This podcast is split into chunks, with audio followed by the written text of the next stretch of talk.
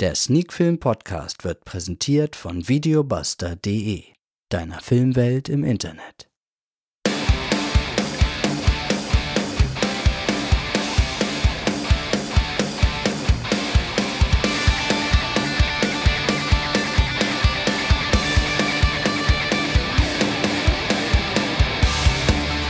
Sneakfilm Podcast Folge 131. Heute mit dem Film Bon Voyage, ein Franzose in Korea.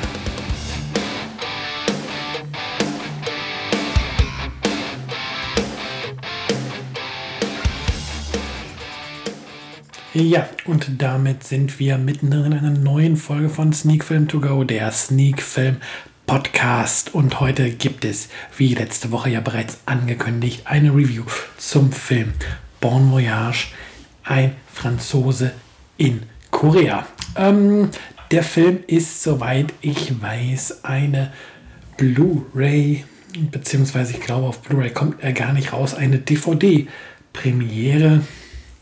Ähm, ist mit einer FSK 6 versehen, hat eine Laufzeit von 97 Minuten und jetzt wirklich ganz frisch erst. Ähm, erhältlich, Regie hat Erik Latigo geführt. Als Darsteller sehen wir Alan Chabat, Dona B. und Nicolas Santos.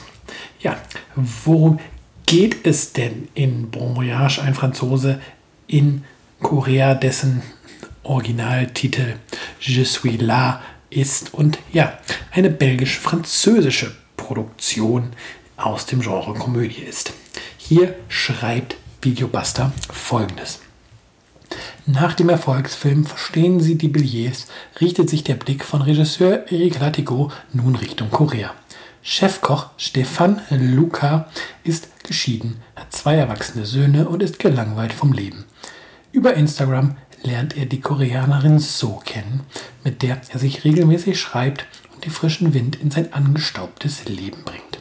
Aus einem Impuls heraus fliegt er nach Seoul und macht sich auf die Suche nach So. Ja, das ist wieder mal eine Inhaltsangabe, die tatsächlich erneut oder Glücklicherweise haben wir es in letzter Zeit häufiger. oh, verschluckt. Ähm, die Handlung von Bon Voyage super zusammenfasst. Wobei tatsächlich ich eines schon mal sagen muss.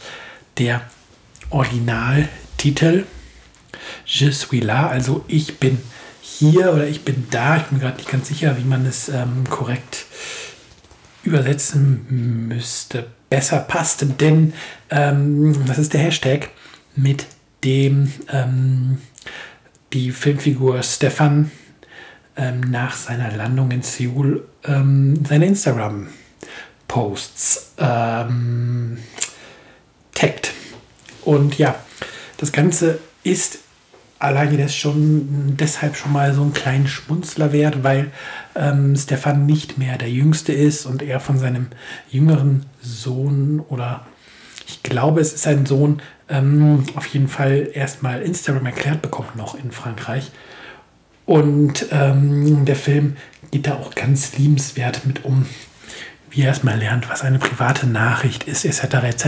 Und wie er dann über Instagram halt mit so kommuniziert, wie sie über Kunst kommunizieren, via Instagram, via Bilder oder ein Bild ähm, von so kauft. Und ähm, wie man merkt, dass sich Stefan auch so nach und nach immer mehr ein bisschen in diese Person, die er eigentlich nur via Internet, via Instagram kennt, man mal ganz kurz einen Videocall gemacht hat, wie er sich immer mehr in diese Person verliebt und dann halt irgendwann ähm, beschließt, er muss raus aus seinem Restaurantalltag, er muss sein altes Leben in Frankreich hinter sich lassen und nach Seoul reisen. Und ja, wie er dann dort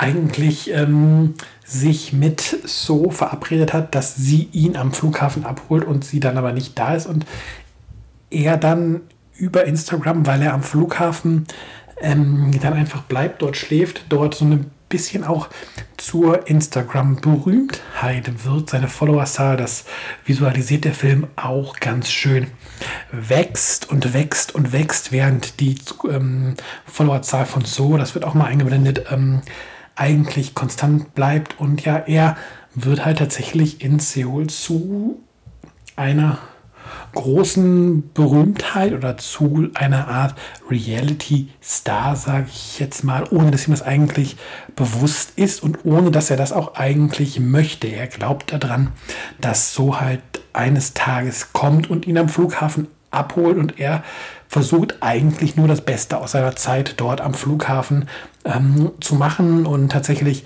schlägt seine Geschichte dann noch so weit Wellen, dass es wieder in Frankreich ähm, in der Zeitung oder dass er sogar in Frankreich in der Zeitung auftaucht mit seinen Erlebnissen dort am Flughafen. Und ähm, ja, ein wenig ist dann tatsächlich auch Bon Voyage ein Film, wo es weniger darum geht, die Frage zu beantworten, treffen sich jetzt ähm, Stefan und so, wird das Ganze in einem Happy End enden, sondern es ist vielmehr ähm, ein Film nach dem Motto mal wieder, der Weg ist das Ziel und ähm, ja, der Film versucht eigentlich viel mehr zu zeigen, was für ein Lebenswandel Stefan durchmacht, wie er durch seine Zeit am Flughafen, durch seine Erlebnisse am Flughafen zu sich selber findet, wie er mh, mm, ein neues Ich entdeckt, ähm, eine neue, ja, eine neue innere Ruhe und eine innere Gelassenheit findet, einen anderen Blickwinkel auf viele Dinge ähm, entwickelt, was ja auch etwas ist, was sicherlich auch ähm, vielen von uns Zuschauern ähm, gut tun würde. Vielleicht nicht in dieser extremen Art, wie es Stefan macht, aber einfach mal zu lernen aus den eingefahrenen Alltagsmustern auszubrechen, ähm, und zu versuchen, nochmal aus einem anderen Blickwinkel halt auf die Dinge zu gucken und halt tatsächlich auch für sich selber diese innere Gelassenheit wiederzufinden oder zu finden und dadurch auf lange Sicht vielleicht auch ein schöneres und einfacheres Leben zu haben. Das, das ist so auch, das ist die Message, die ich so ein bisschen aus dem Film für mich persönlich mitgenommen habe. Ähm, ich weiß für mich, ich brauche eine gewisse Sicherheit eine gewisse Routine, aber ähm, es macht durchaus auch mal Sinn, ähm, eingefahrene Tagesabläufe zu hinterfragen und mal zu schauen, ob die aus einem anderen Blickwinkel nicht anders angegangen werden und dann man auch noch mal vielleicht aus ganz alltäglichen Dingen ganz neue Erfahrungen sammeln kann. Und ja, für mich ist halt, wenn ein Film es schafft, einem solche Denkanstöße mitzugeben, macht ein Film schon mal viel richtig. Und ja, in diesem Bereich macht ähm, Bon Voyage deswegen auch viel richtig. Allerdings ist ähm, Bon Voyage für mich dennoch kein großartiger Film, sondern eher ein solider Film. Es liegt ähm, zum einen daran, dass ähm, viele der Erlebnisse, die Stefan gerade am Flughafen hat, ähm, ja, doch sehr konstruiert wirken. Also ich mag jetzt nicht zu sagen, wie Koreaner drauf sind, aber auf der einen Seite werden ähm, die Koreaner eher distanziert gezeigt, wenn er zum Beispiel nach Hause telefoniert und ähm, erzählt, ja, er ist jetzt in der Stadt und die Leute sehen ihn gar nicht, sie laufen ihm vorbei und ignorieren ihn. Und auf der anderen Seite werden die Koreaner aber auch wieder sehr herzlich und offen gezeigt. Und ähm, ist, das wirkt am Ende für mich ein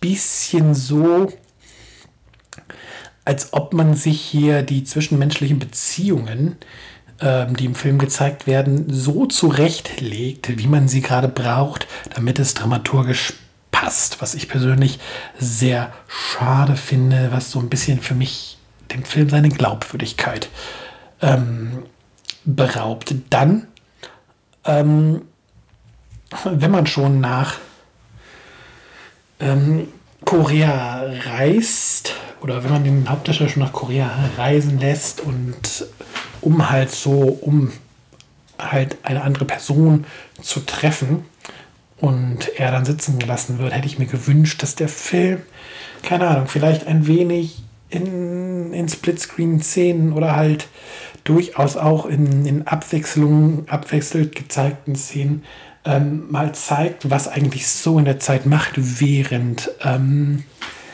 Stefan am Flughafen sitzt und seine Zeit verbringt. So bleibt halt ähm, so bis auf die wenigen Szenen im letzten Drittel des Films und die ganz kurzen Szenen im ersten Drittel des Films sehr blass. Man, der Film klärt dann zwar auf, warum sie nicht oder warum sie nicht zum versprochenen Termin gekommen ist, aber das Ganze wirkt dann doch etwas unbefriedigend an dieser Stelle und ich hätte mir gewünscht, über die Laufzeit des Films mehr von dieser zweiten Person zu erfahren, die ja überhaupt erst dafür sorgt, dass Stefan die Reise antritt.